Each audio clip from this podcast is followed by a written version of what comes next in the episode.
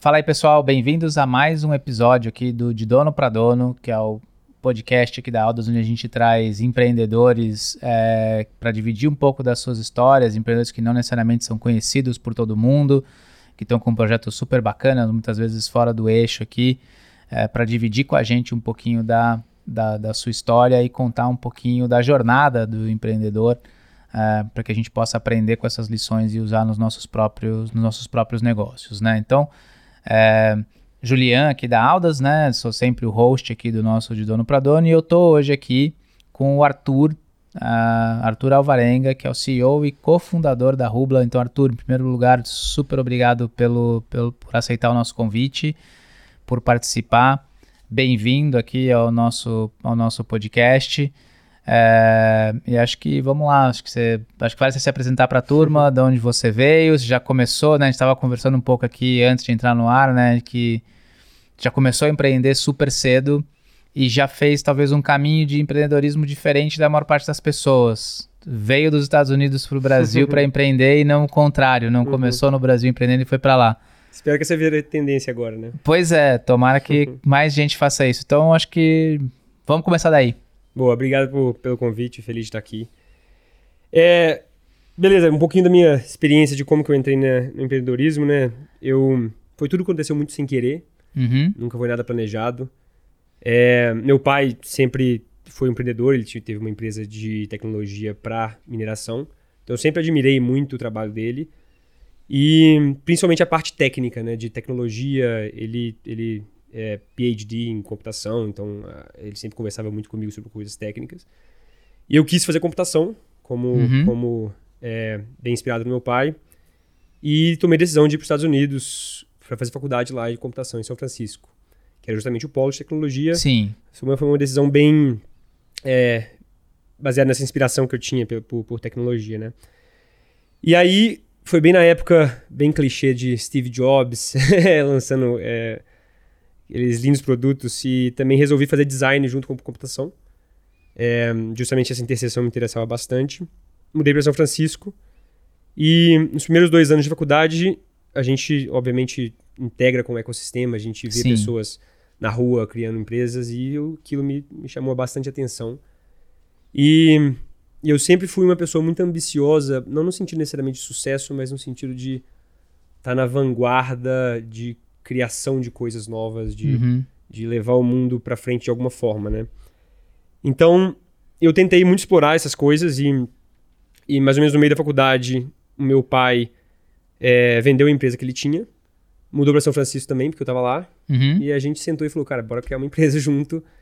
E, e assim que começou, a, acho que o primeiro empreendedorismo que, eu, que a gente teve, que foi a, a Beehive. É, uhum. E aí, entrando um pouco na tese já, não, não sei se, se se agora de aprofundar é agora, mas a gente tinha uma vizinhança no, é, aqui no Brasil, que a gente mudou de lá, e era uma vizinhança muito integrada, né? As pessoas. Era tipo, uma comunidade muito forte. As pessoas conectavam com as outras, pediam recomendação Sim. de serviços locais, é, conversavam sobre segurança, etc. E, e ao mesmo tempo, lá em São Francisco, a gente tinha. A gente viu o aplicativo Nextdoor, não sei se você conhece. Sim nascer na nossa vizinhança. Tipo, realmente foi uma das primeiras vizinhanças que eles escolheram para crescer. E aí foi muito legal porque a gente começou a entender, a gente ficou apaixonado com aquilo, né? E a galera começou a se conectar, a galera começou a vender coisas na, na vizinhança, a galera começou a discutir sobre segurança.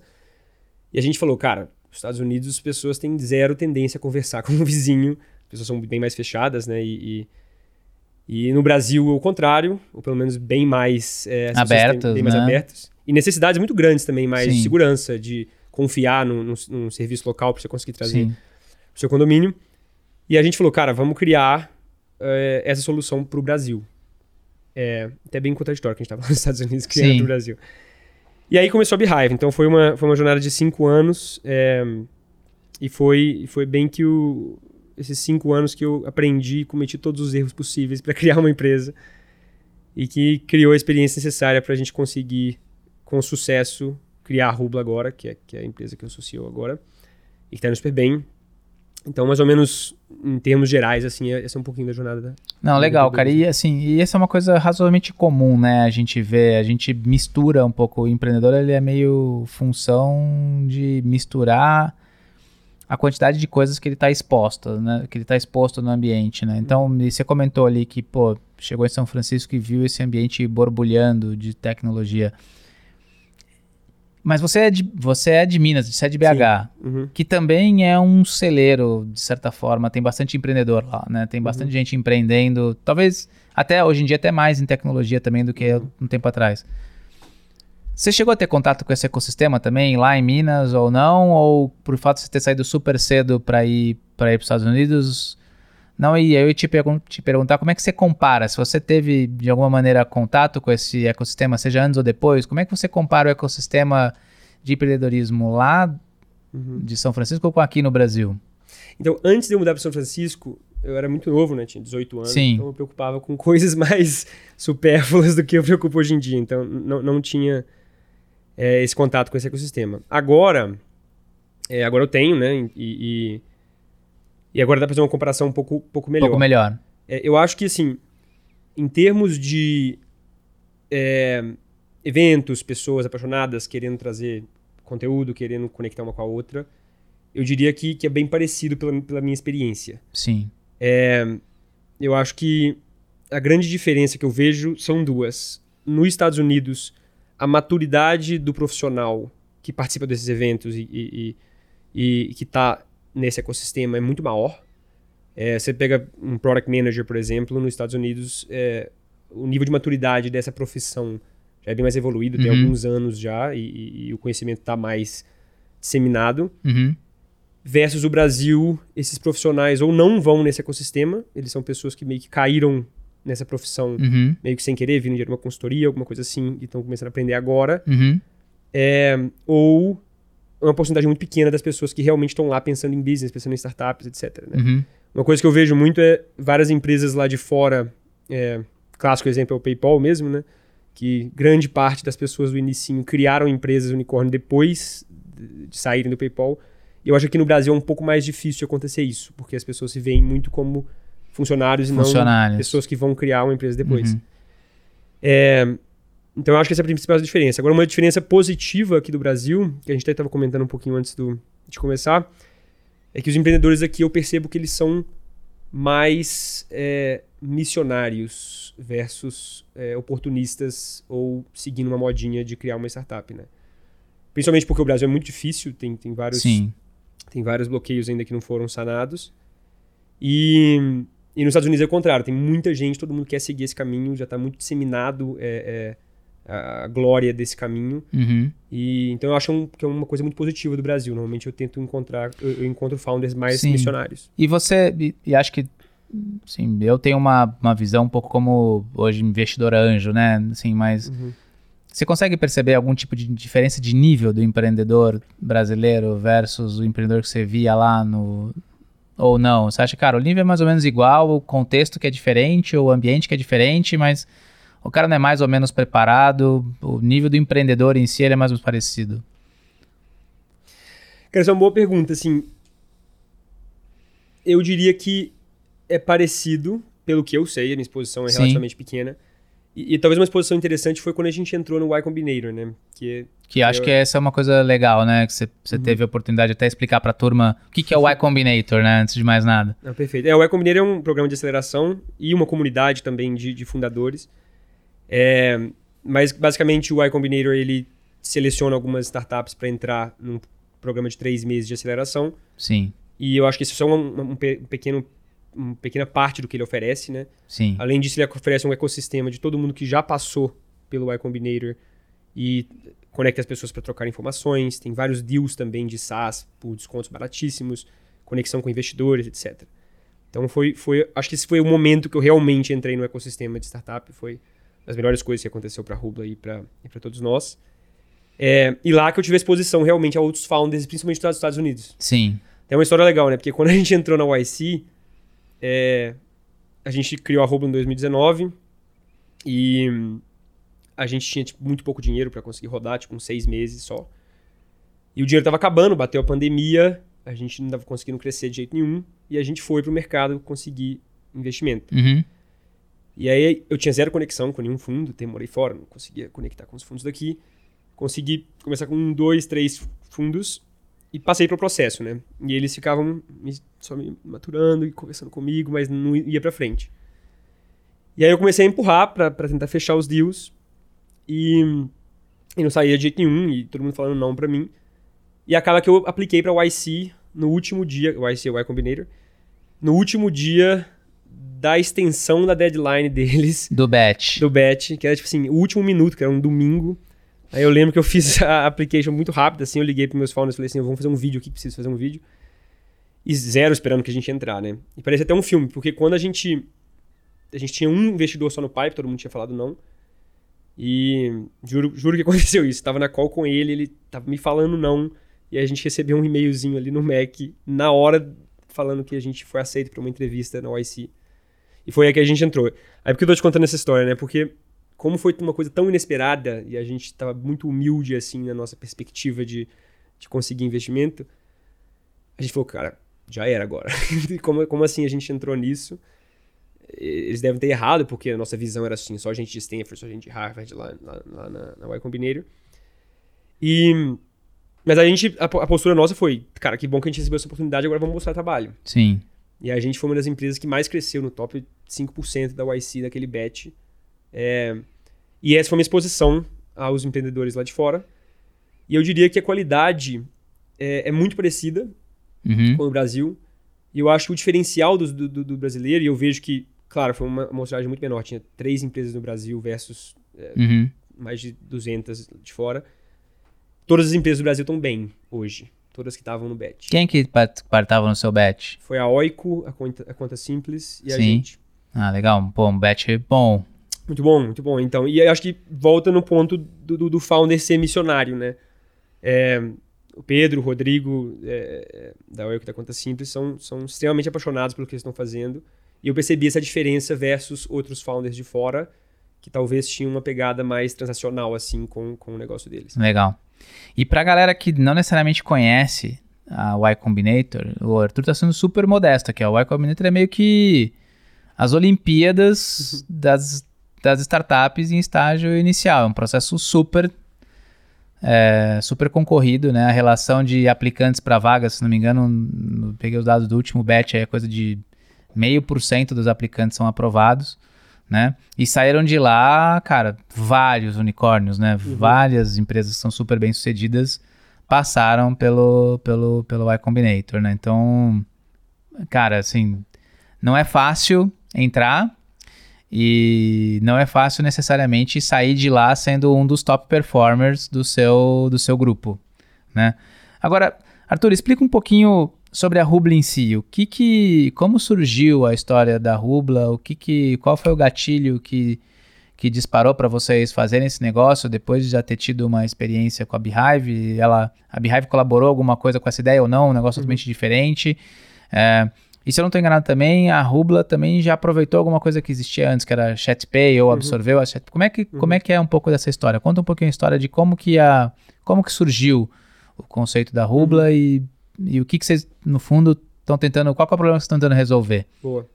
É, até aproveitando como o podcast é para empreendedores, eu acho que esse é um, um conselho muito bom que a, que a própria Y dá muito, que é a questão da exposição, né? Quanto mais Sim. você expõe a problemas do mundo real, em vez de entrar numa caverna e tentar pensar na próxima ideia de uma startup Sim. melhor. E foi justamente assim que a gente criou a, a Rupla, né? Como eu falei, a gente tinha a Beehive, a Beehive era uma startup que conectava vizinhos. Sim. É, a gente ficou cinco anos na Beehive e batendo a cabeça na parede. Até no meio termo eu voltei pro Brasil, terminei a faculdade. Uhum. E o motivo que a gente continuou tanto tempo assim, mesmo falhando bastante na Beehive, é que a gente se apaixonou é, por comunidade e, e esses efeitos de rede que geram várias pessoas com o mesmo interesse em um só local. Sim. E aqui, esse insight que levou a gente continuando pressionando nessa ideia por tanto tempo assim. Uhum. E tudo isso faz muito parte da história da Rubla, porque mais ou menos no meio, três anos ali de, de, de Beehive, a gente percebeu que já existia um Nextdoor no Brasil. Uhum. E eram grupos de WhatsApp. Uhum.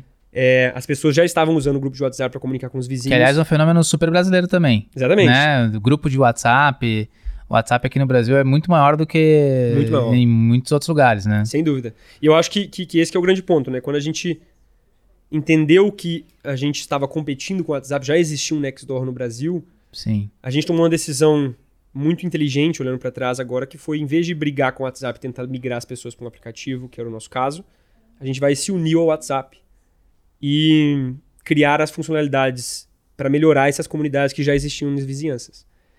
Então a gente foi atrás de uma API, a gente foi até a segunda, acho que a primeira empresa, segunda empresa do mundo a conseguir a API de grupos do WhatsApp. Uhum. É, a gente tinha um vizinho que era, que era o CEO da TakeNet, que, que conseguiu acesso a, a, que fez a parceria com o WhatsApp.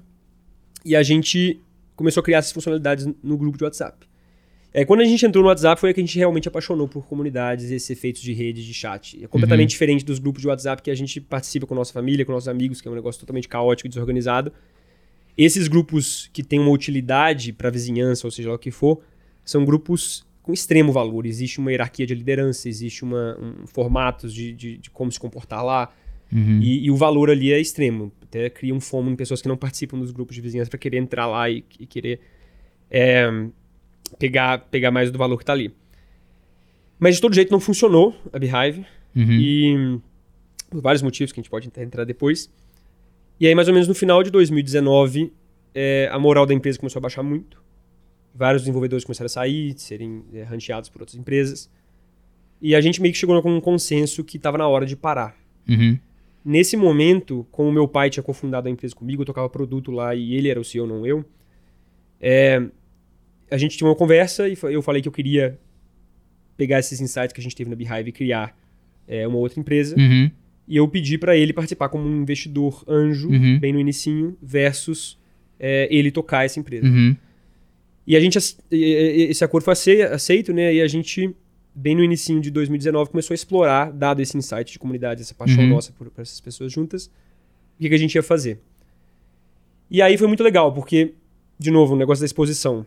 A gente conheceu a Lelê, que é nossa primeira cliente. E a Lelê é, foi introduzida a gente justamente porque ela faturava já é, dezenas de milhares de reais com grupos fitness no WhatsApp. E, e foi bem o nosso aha moment, assim, quando a gente encontrou ela, porque a gente trouxe ela no escritório, começou a bater um papo com ela, entendendo o business dela, tinha mais de dois anos já que ela estava fazendo isso. Sim. E eu acho que ela é o, o ícone, assim, da, da creator economy, na minha visão. Porque ela é uma advogada é, e ela é apaixonada pela, por, por fitness, por, por mudar o corpo dela, por é, alcançar esses objetivos é, é, de saúde e fitness que ela tem. E, e aí a história dela foi muito, foi muito interessante, porque ela teve filho mais ou menos dois anos, an- um ano antes de, de começar a criar esses grupos. E quando ela teve o filho, é, ela, junto com as seguidoras dela, que ela tinha porque ela postava conteúdos fitness, Uhum. ela falou assim, gente, eu vou emagrecer, dado que eu tive o filho, porque ela realmente gosta de investir bastante em fitness, e queria que as seguidoras emagrecessem junto com ela. E aí ela criou um grupo de WhatsApp para as pessoas emagrecerem junto com ela. E aí o grupo bombou tanto que ela começou a pensar em cobrar por isso, Uhum. e ela criou um negócio extremamente sustentável e, rentável por mais de 18 meses antes de conhecer a gente. Uhum. E o negócio dela só crescia. E isso bateu muito com a nossa tese de, de, de- dessas comunidades serem um ambiente Do poder valor. dessas comunidades. Exatamente. E dados cinco anos de, de Beehive super falhos, é, a gente fez um approach muito diferente para criar a Rubla, né? Versus na Beehive, que a gente tinha essa visão grandiosa e começou a criar um produto muito grande. Na Rubla a gente resolveu, cara, vamos. Que, que era a ChatPay, né? A mesma empresa, a gente só fez um rebranding. A gente resolveu. Só resolveu o problema dela. Tá. E daí pra frente a gente ia ver o que acontecia. E foi isso que a gente fez. A gente aí passou o- o- as férias de Natal, a gente voltou em janeiro. A gente tinha três semanas pra criar o MVP pra ela, porque ela ia lançar o, o- o desafio dela em Em fevereiro. fevereiro. Então a gente correu pra criar um MVP em três semanas, conseguimos criar um MVP em três semanas, deu, deu tudo de errado com o MVP, mas a gente conseguiu manualmente resolver. E foi um sucesso, porque depois de cinco anos e meio empreendendo, foi a primeira vez que a gente viu um dinheiro passar na conta nossa, pela primeira vez. E daí a gente evoluiu, a gente pode entrar mais um pouco. Pô, legal.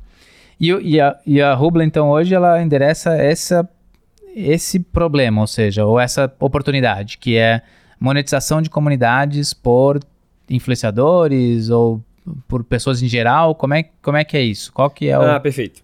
É, era até a pergunta inicial, né? É, então, o que acontece, né? Quando a gente olhou para a Lele, a gente sempre teve esses insights de comunidade, de pessoas juntas. A gente começou a perceber uma grande oportunidade de um novo mercado de trabalho que estava sendo criado é, agora, que é um mercado de serviços digitais que não existia antes, né? Sim. É, antes, se você quisesse emagrecer, você ia ter que pegar um personal, você ia ter Sim. que pagar uma academia ou uma nutricionista. E, e o mais interessante, a gente começou a estudar sobre isso e a gente começou a perceber que criadores de conteúdo não ganham dinheiro hoje. A gente acha que os criadores de conteúdo são pessoas que, que têm muitas parcerias com marcas, mas a maioria não ganha dinheiro.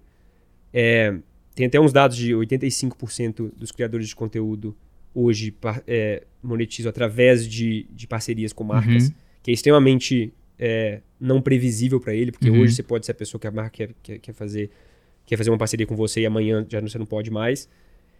Além disso, é, existe uma dependência editorial que você não pode ter com seu conteúdo quando você faz parceria com marcas. Uhum. E só 5% desses criadores de conteúdo realmente têm um negócio próprio, Uhum. que eles conseguem é, gerir, ter o- o- a liberdade editorial, a liberdade financeira e atuar em cima do seu próprio negócio. Então eles são muito dependentes de marcas hoje. E Uhum. até os que têm os seus próprios negócios, que por exemplo alguém que está monetizando via Patreon, via YouTube, que pode ser seu próprio negócio ou, ou até mesmo via cursos online, eles não têm é, previsibilidade de, de, de- de renda. Até quando você pega pessoas que vendem curso online, né? Uhum. Curso online eu vejo muito como se você fosse vender um livro. Você cria seu livro, que demora muito para você criar, para ele ficar realmente bom, e você tem que vender aquele livro. é, você tem que maximizar o dinheiro que aquele livro vai te Uhum. dar, porque você não vai criar um livro por mês. Uhum. Então acaba que é, para você criar um negócio sustentável que vai durar daqui a três anos e você ter uma liberdade financeira daqui a 5, 10 anos você trabalhando com a mesma coisa, você precisa de ter um negócio que te dá uma renda previsível. Sim. E quando a gente tava olhando pra Lelê, a Lelê tinha 18 meses que ela tava faturando um, um- um dinheiro incrível para uma criadora de conteúdo. É, e a gente se perguntou, cara, por que, que ela consegue ter tanta previsibilidade financeira e os criadores de conteúdo não têm? E eu acho que. E a gente chegou à conclusão que é através da comunidade. Porque a comunidade é, é a fidelização do cliente que permite com que ele te pague todos os meses. Uhum. E, e a maioria das pessoas hoje do mercado digital não estão tendo essa recorrência para conseguir criar um negócio sustentável e ter essa liberdade financeira e liberdade editorial. Uhum.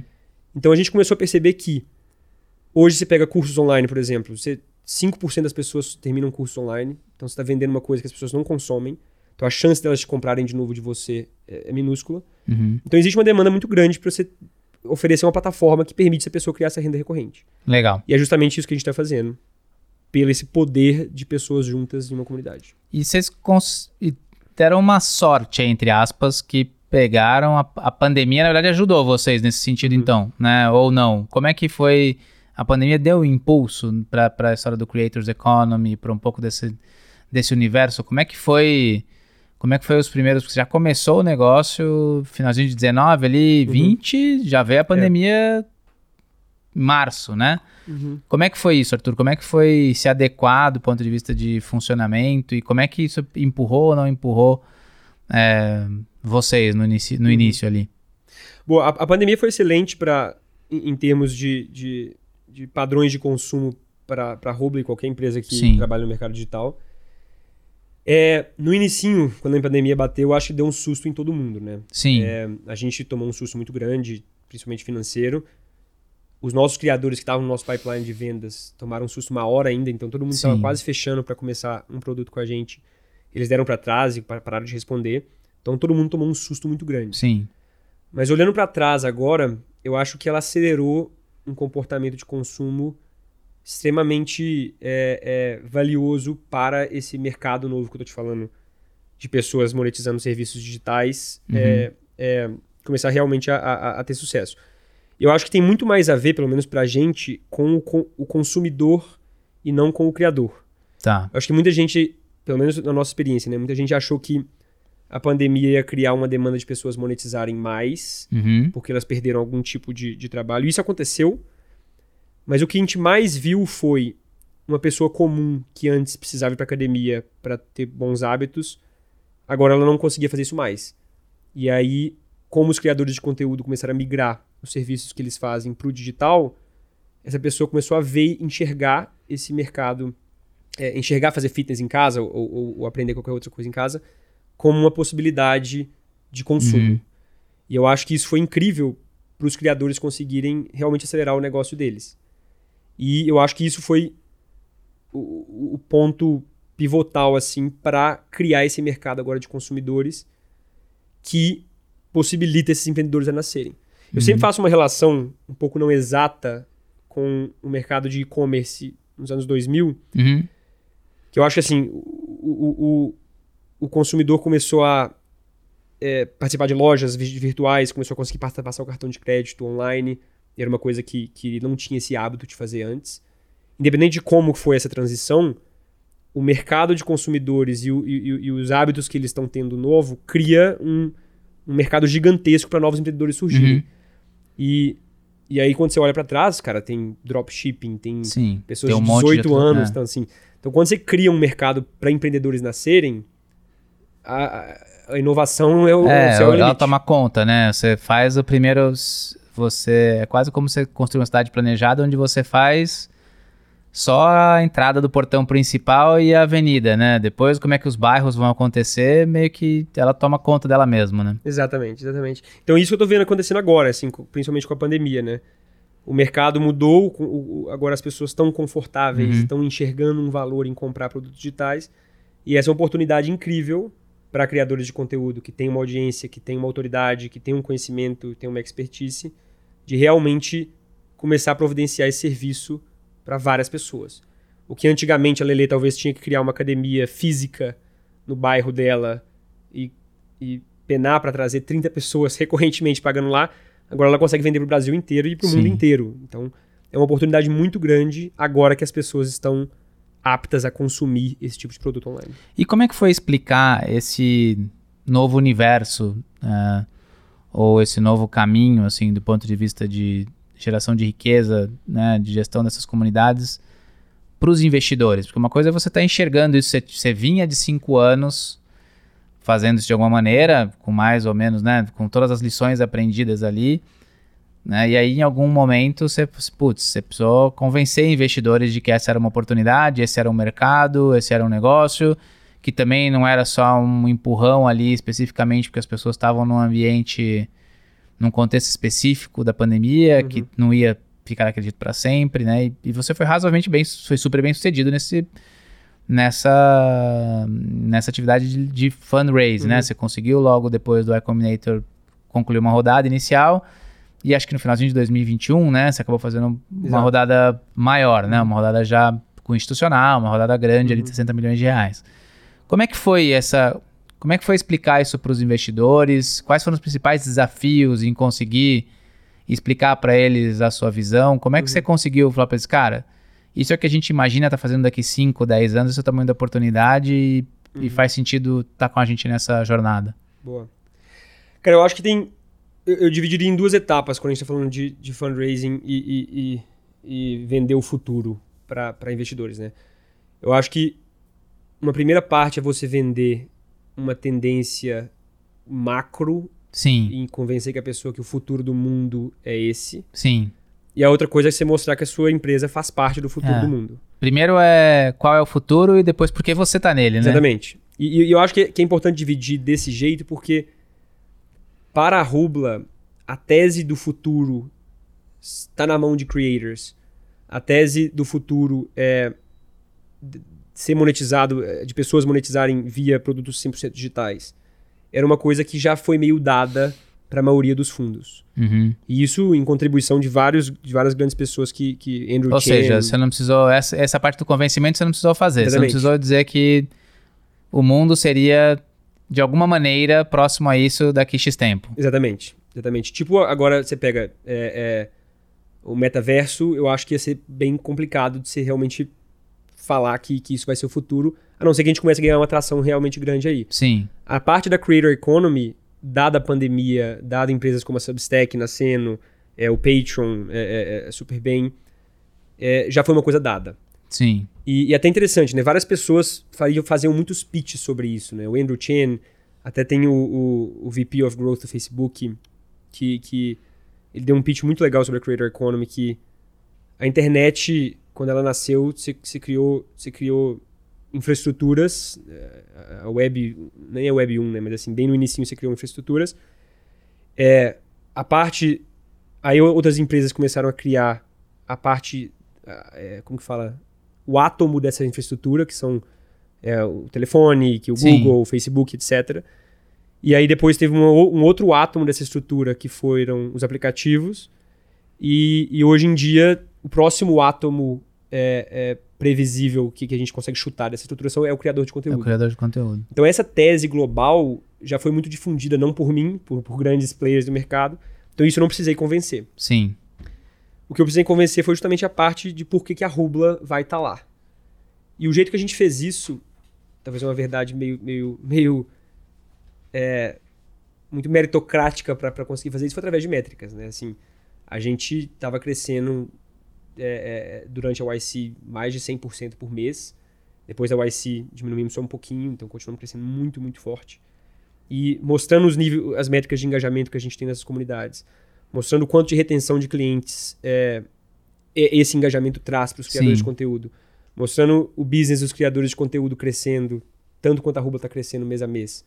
Isso aí prova que, que, que, a nossa solução tinha alguma coisa aí. Então foi muito menos um pitch de tentar vender uma coisa maluca e uma visão maluca, e sim, cara, Porque vocês, o mundo tá indo aqui, ah, olha e, nossas métricas. Exato, né? exato. Legal. E, e, cara, assim, o processo de fundraising é um processo. Eu não acho legal. Eu, particularmente, não gostava de fazer fundraising quando estava ali como empreendedor. É um processo cansativo, de certa forma, porque. E, e a gente geralmente publica o que deu certo, né? Mas o processo uhum. de fundraising, na verdade, você recebe muito mais não do que sim, uhum. né? Em geral. Que dicas você acha que dá para dar para turma aí que vai passar por um fundraiser, tá pensando em fazer um fundraising, que, cara, toma cuidado com essas três coisas, se prepara bem e, putz, tenha o mindset correto e, e outra coisa que eu queria pegar um pouco, pick your brain um pouco ali, que é assim, cara, como faz para você tocar fundraising ao mesmo tempo que tá tocando o negócio, que é uma coisa super difícil. Uhum nos, nos dias iniciais ali numa startup? O que, que, que você daria de dica para a galera aí? Boa. Tentar dividir uma coisa mais macro e depois umas coisas micros, né? Eu acho que a melhor dica de todas é criar um, um ótimo negócio. É, se você cria, assim, talvez não tão útil assim essa dica, mas. Não, mas ela, ela parece óbvia, mas não é, né? Que é, é. não cria um negócio pensando em fundraising. Exatamente. Eu acho que muita gente tenta olhar para fundraising como se fosse uma coisa, um quebra-cabeça e no final das contas, o investidor está do seu lado. Ele quer investir, ele quer ter seu sucesso, Sim. ele quer investir em você. Sim. Então, você criar um, um, um, bom negócio é a melhor dica de fundraising. Não tem nenhum bom negócio que as pessoas não, não investem, que tem ótimas métricas, tá indo na direção que o mundo está indo. É, e, e, você sabe dissertar sobre isso. E eu acho que, que, que, esse é o principal ponto. É, eu acho que, entrando em dica, dicas mais é, é, é que, que dá para atuar em cima, né? Falando de seed e Series A, eu acho que principalmente seed, você está vendendo uma coisa muito abstrata ainda, que você não consegue provar que, que, que aquilo vai ter sucesso. Então, é, eu acho que não vale muito a pena você entrar num caminho meio de investment banking, de você tentar, tentar provar matematicamente que seu business vai dar certo, porque você não vai conseguir e você vai começar a fazer umas, umas coisas que não vai soar direito. O que eu acho que você tem que focar muito é em conseguir dissertar claramente o que, que você está fazendo. É, eu acho que esse é um dos pontos principais, até da YC mesmo. A YC passa três meses com você martelando no que eles chamam de descrição de, de, de duas frases, que é, que é o two sentence descriptions dele. Você tem que conseguir descrever sua empresa em duas frases e tem que ser tipo claro o que, que você faz. E é difícil demais fazer é isso. É difícil pra caramba. E a gente gastou três meses fazendo isso. E essa claridade de pensamento você passa muita confiança para o seu, seu investidor. Uhum. Você sabe o que está fazendo e você consegue explicar. Eu acho que isso já mata 80% das pessoas que talvez deve, até deve fazer pitch para você e você passa meia hora e não entende o que o cara faz até hoje. Então, você conseguir ter claridade de pensamento é muito importante.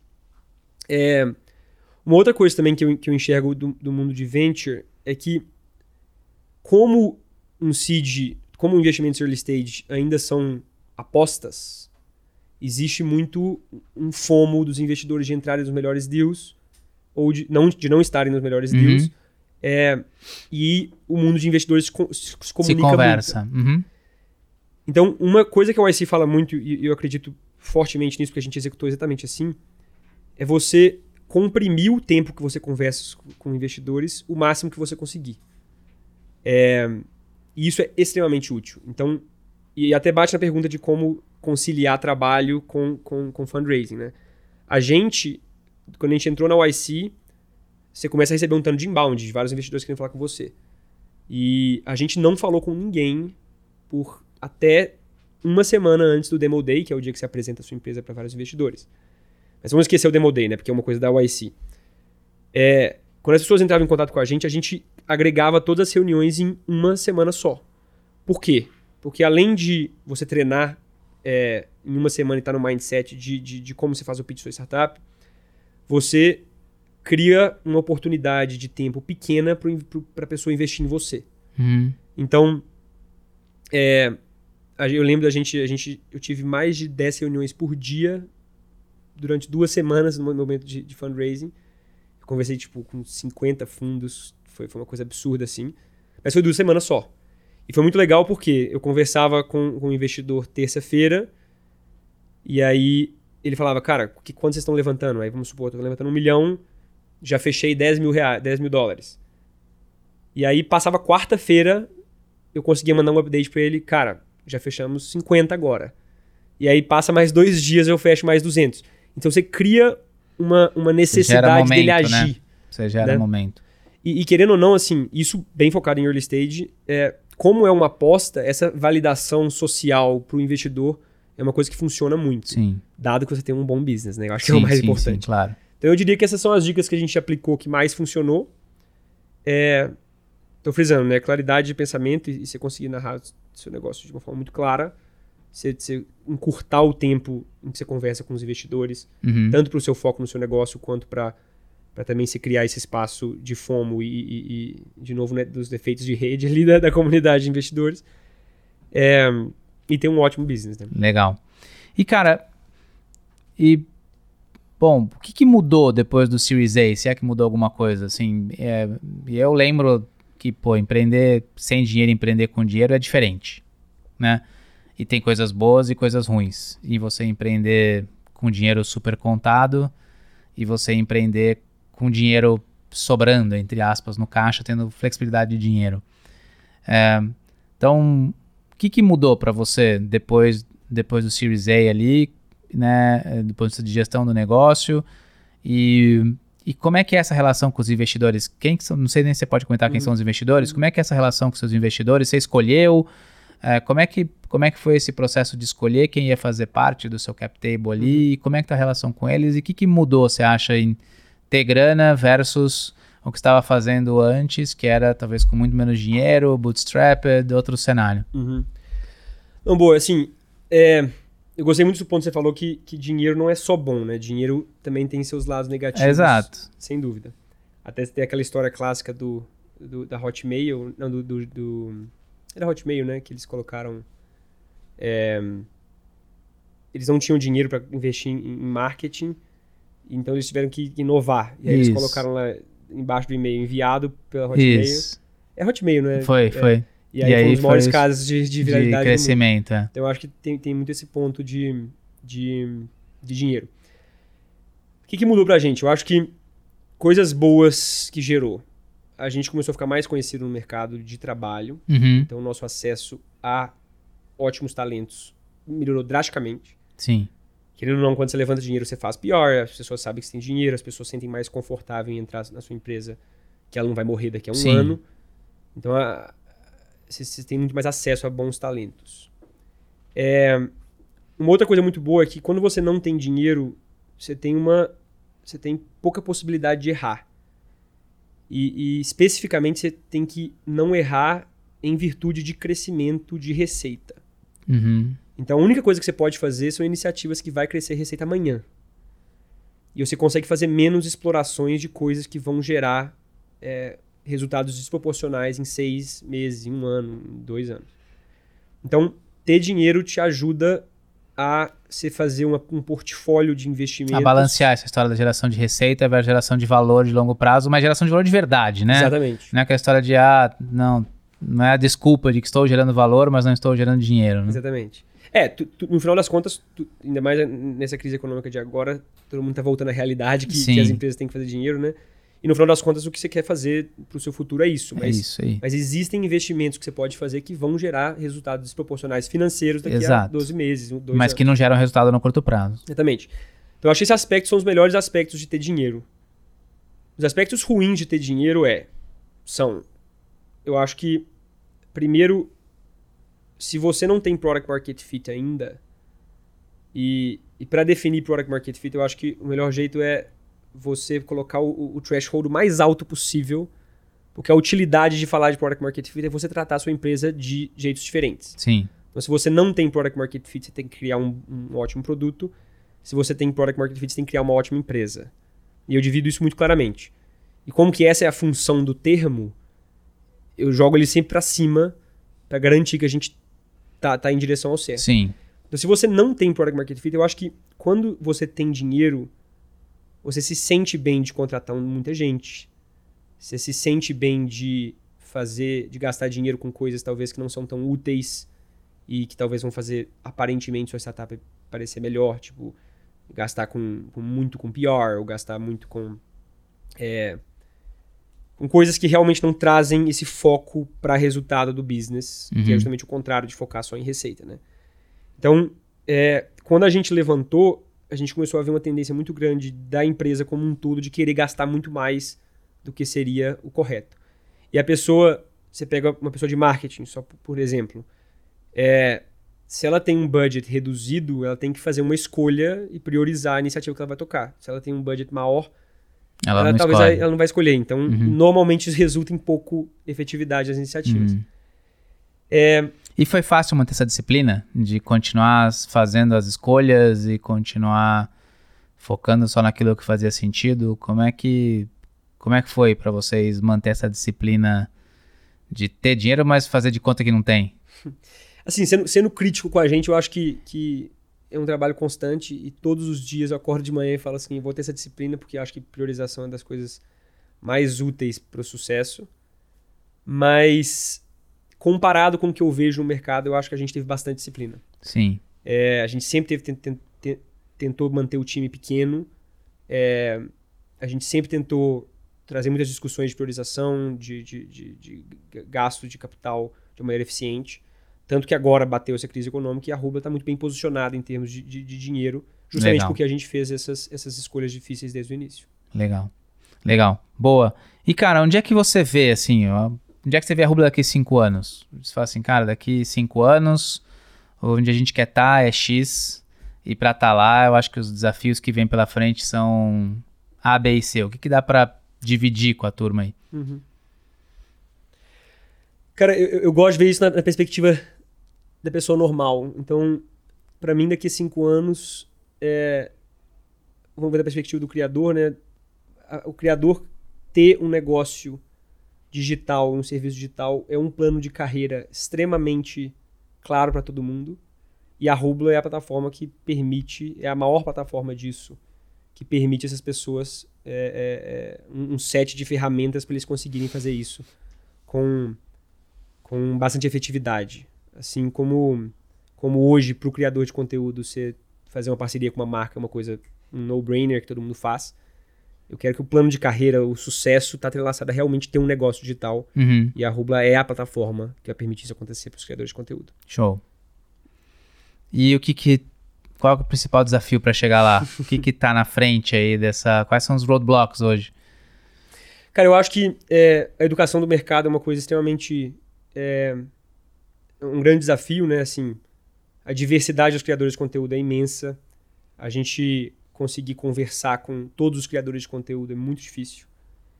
E, e além disso, você tem, que, você tem que ensinar as pessoas também a como virar empreendedores, né? Também o, o meu trabalho é esse também, de, de ensinar criadores de conteúdo a serem empreendedores e, e, criarem seu negócio. Então essa parte de educação é um grande desafio. Uhum.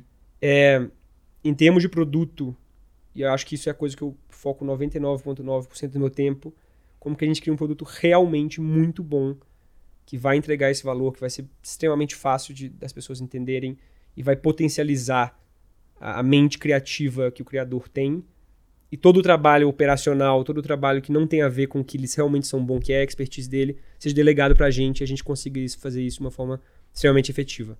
Então eu acho que esses, esses dois desafios são os maiores desafios da Rubla.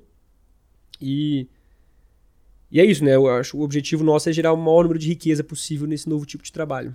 E Show. gerar essa liberdade financeira para os criadores. E pra turma que quer te encontrar daí, como é que faz? Pra esses criadores que querem falar assim, pô, acho que esse negócio aqui pode funcionar pra mim, como é que essa turma te acha? Boa. Cara, é, o nosso site, é, você consegue criar um produto lá e conversar com, com nossos vendedores, conversar com... A gente tem um time hoje, justamente na parte de educação, que auxilia, pega na mão de todo mundo mesmo para ajudar essa pessoa a ter um negócio de sucesso.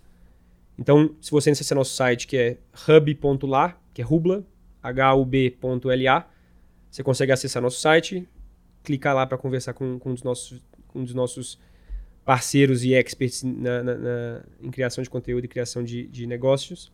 E eles vão te ajudar a, a criar o seu primeiro negócio. E além disso, também a gente tem o nosso Instagram, é, que é Vende Rubla. É, você pode acessar a gente lá e conversar com a gente lá também. E a gente está mais disposto a ajudar vocês aí a, a criar um negócio extremamente de sucesso. Boa. E cara, mais uma vez em 2022 aí você recebeu um, um- mais um reconhecimento aí, ficou na lista das 100 startups aí para serem acompanhadas. O que, que a turma pode esperar de você agora em 23? Qual vai ser, qual é a surpresinha que tá no forno aí? Em termos de, de reconhecimentos, Reconhecimento ou, putz, aqui vamos fazer esse barulho? O que, que a turma pode esperar da Rubla para 23, para 24, para curto prazo aqui? Boa. Cara, o que a gente quer fazer muito mais agora é trazer mais a nossa expertise de tantos criadores de conteúdo que a gente vê todos os dias em formatos de eventos. É, então a gente quer começar, ainda mais que a pandemia agora deu uma amenizada e a gente consegue fazer eventos presenciais. A gente está querendo investir bastante em eventos para trazer o nosso conhecimento, trazer criadores no palco para falar da experiência deles e realmente criar uma comunidade é, ao redor desses criadores para eles compartilharem conhecimento do que eles estão fazendo. Em termos de reconhecimentos assim, eu sou uma pessoa bem focada no produto dentro de casa e no, e no técnico. Então, eu estou pouco focado nisso é, e, e mais focado em realmente trazer esse valor para os criadores, é, para os nossos criadores. Show de bola. Arthur, super obrigado por por estar aqui com a gente hoje, pela sua presença, pela participação. Acho que, pô, muito legal o bate-papo. Parabéns pelo que vocês estão fazendo lá na, na Rubla. Tenho certeza que o pessoal vai ouvir bastante de vocês aí nos próximos, nos próximos meses, nos próximos anos. É, acho que queria deixar com você aqui, ó, esse aqui é uma, um conjuntinho né, de livros aqui que a gente foi escrevendo ao longo do tempo. Obrigado Oh, por, muito obrigado. por participar, pela, pela presença aí. É, pro pessoal que, que tá aqui acompanhando a gente, então acho que o Arthur deixou ali os caminhos para conhecer um pouquinho mais sobre a Rubla, né? E, e, e poder eventualmente explorar isso também, né? É, e só lembrar, né, que todo o nosso conteúdo tá sempre ali no arroba Aldas, underline, no arroba Juliano Antonioli, é o nosso Instagram, e no, e no Insta do de dono para Dono, que é arroba Dono para Dono aqui no nosso podcast. Né? Então, muito obrigado por assistir a gente, a gente aqui hoje, por ouvir.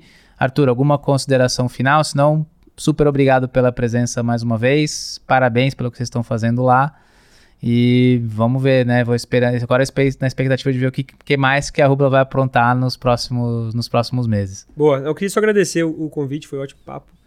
E espero que eu cumpra a promessa e estamos no ouvido de todo mundo aí no futuro. Show. Valeu. Obrigado. Falou, pessoal. Até mais.